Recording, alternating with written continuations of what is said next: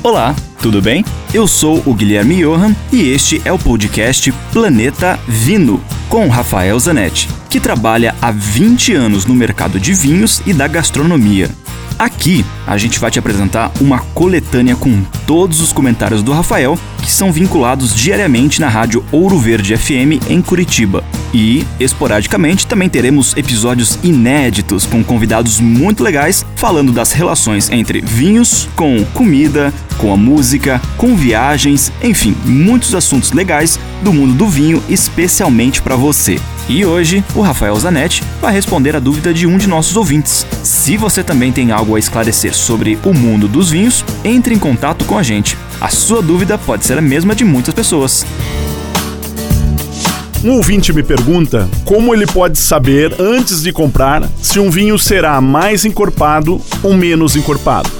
Antes, importante lembrar duas coisas. Primeiro, que mais encorpado ou menos encorpado tem a ver com teor alcoólico. Mais álcool, mais corpo. Menos álcool, menos corpo. Segundo, que isso não tem nada a ver com qualidade.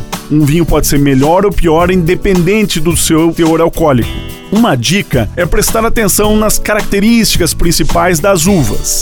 Entre as cinco uvas tintas mais consumidas no Brasil, uma escala de mais leve para mais encorpado seria com a Pinot Noir mais leve, depois a Merlot, depois a Malbec, depois a Cabernet Sauvignon e por último a Syrah como a mais encorpada delas. Claro que isso não é uma regra exata, mas em linhas gerais será um bom indicador.